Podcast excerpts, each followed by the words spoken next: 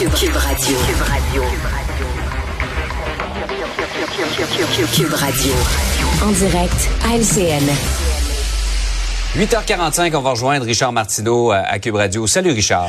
Salut Jean-François. Écoute, pour la SAC, avant de parler d'Amqui, pour la SAC, les gens qui ont de la difficulté à créer leur compte en ligne, leur compte SAC, clic, vont pouvoir aller à un comptoir et rencontrer des gens en personne pour les aider à faire leur compte en ligne. Ça, c'est comme, euh, mettons, tu, tu te fais prescrire des pilules pour te donner des forces, mais tu n'as pas assez de force pour ouvrir la bouteille. C'est vraiment ça. C'est assez particulier quand même, assez bizarre. Bref. Oui, c'est ça. Mais on se dit, en tout cas, si après ça, ils savent ben se, servir de la plateforme, probablement qu'ils vont être capables de désengorger un peu le système. On, doit le voir comme ça. Richard, euh, je le disais avant la pause, tout le monde, on se pose des questions un peu plus d'un mois après la garderie de Laval, un autre geste complètement insensé d'un homme qui qui frappe des piétons sur le trottoir comme ça. Et d'ailleurs, tu parlais de la garderie de Laval, on n'en sait pas plus hein, sur les motivations de ce chauffeur Est-ce qu'on saura un jour? Un mois après, j'imagine qu'il garde le silence, il veut pas parler. Euh, écoute, j'ai trois choses à dire sur cette tragédie d'Amkoui.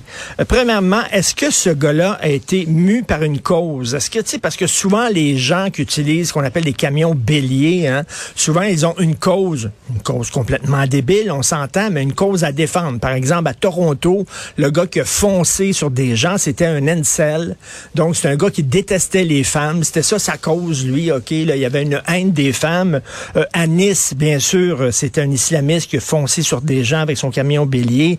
Euh, lui, il y avait une haine des Occidentaux, il y avait une haine de la France. Il considérait la France était un ennemi de l'islam. Donc, est-ce que ce gars-là avait été vraiment mu par une cause?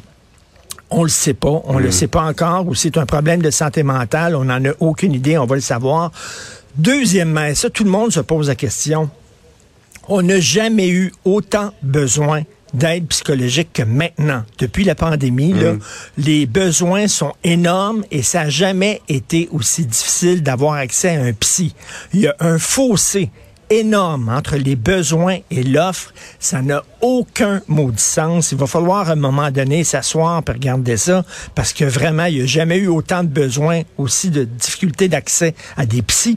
Et troisièmement, est-ce que, tu sais, il y a un climat de rage dans nos sociétés ces temps-ci, pas seulement au Québec. Écoute, tu le vois aux États-Unis, tu le vois en France, tu vois sur les médias sociaux, les gens sont enragés. On n'a jamais vu autant d'insultes. Les gens ont la mèche courte, comme on dit. Les gens ont la mèche courte, des cas de rage au volant. Il y en a énormément des gens qui conduisent trop vite dans les quartiers résidentiels parce qu'ils sont sénères. Ça prend deux secondes pour que les gens passent de 0 à 10. Ce climat de rage n'est pas très sain non plus. Si tu as des problèmes hmm. de santé Écoute, c'est l'étincelle peut-être qu'il te faut pour euh, que ta bombe explose. Donc, drôle de climat, drôle de période. Qu'est-ce qui s'est passé? On le sait pas. Ça aurait pu être pire, hein? Ça le dit deux morts, c'est déjà trop, là. Mais écoute, ça aurait pu foncer comme ça dans une foule avec un camion bélier comme ça. C'est vraiment absolument épouvantable. On va suivre ça de, de très près. Mm-hmm. Mais c'est un, c'est le genre de tragédie qui est symptomatique de notre époque. Malheureusement, il y en a de plus en plus, ce genre de drame-là. Et il va falloir se demander, tu sais, tu peux comprendre des gens qui ont des problèmes de santé mentale puis qui s'attaquent à eux-mêmes, qui attendent à leur mm. propre vie, tu sais, mais de là à dire, moi, je il faut que ma rage explose, puis il faut que je tue des innocents, faut que je fonce dans une garderie, faut que je fonce dans des femmes qui traversent la rue, faut que je fonce dans, dans, des gens qui sont le, qui font leur vie tranquille. Qu'est-ce qui amène ces gens-là à devenir soudainement des bombes ambulantes comme ça? On le sait mm-hmm. pas, c'est encore un mystère.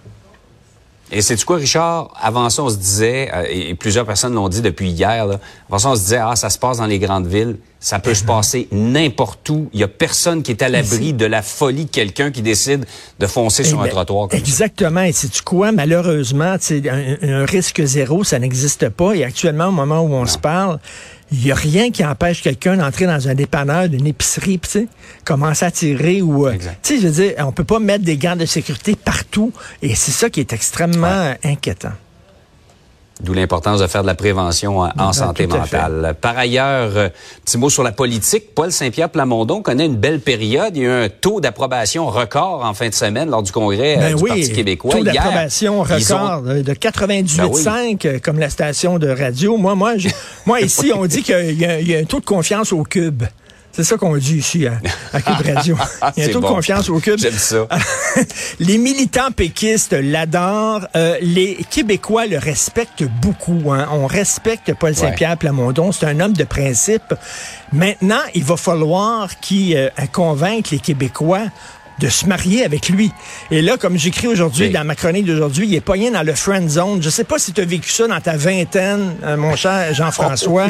Ou tu sais, Been there, done that. tu l'as fait? OK, t'es tombé là-dedans, moi aussi. Vraiment, là, tu t'es ami avec une belle fille, là, t'es son meilleur ami, là, puis elle va pleurer sur ton épaule, là, en disant que son chum est pas Ouais. correct, puis là, tu, toi, tu dis, ben, sors avec moi, je vais être fin avec toi. Non, t'es son ami. T'es son meilleur ami. Ouais. Seras jamais son chum. Quand t'es pogné dans le friend zone, tu t'en sors pas. C'est ta perpétuité, OK? Exact. Fait que il y a rien de plus frustrant. Là, il est dans le friend zone. C'est le meilleur ami de tout le monde, euh, Paul Saint-Pierre Plamondon. On l'aime, c'est un gars droit, puis tout ça. Puis là, quand la CAQ nous déçoit, on va pleurer sur son épaule. Là, tu peux pas savoir qu'est-ce que François Legault nous a fait. Ça n'a pas de bon sens. Puis lui, il est là. Ben oui, mais sors avec moi, puis tu vois ça, moi, être fin avec toi. Mais là, ça. il va falloir Donc, tu comprends qu'il faut qu'il élève son jeu parce qu'il faut pas juste qu'il soit le bon gars, mais il faut qu'il soit le gars qu'on voit Exactement. comme premier ministre en attente. Exactement. Puis je l'avais hier à l'entrevue rapidement, puis je lui disais, écoute, si les sondages démontraient que, mettons, si tu parlais moins, si vous parliez moins d'indépendance, vous pourriez gagner les élections. Est-ce que vous, vous, vous mettriez l'indépendance un peu en sourdine? Ouais. Puis il dit, non, non, non, moi, je veux continuer à en parler de ça. Mais tu sais, peut-être que ça serait un bon, un bon, euh, une bonne idée de peut-être moins parler d'indépendance, montrer qu'il est capable de gérer le Québec, qu'il est capable d'être un premier ministre, puis de gérer le Québec, puis après ça, dire, regardez, je t'ai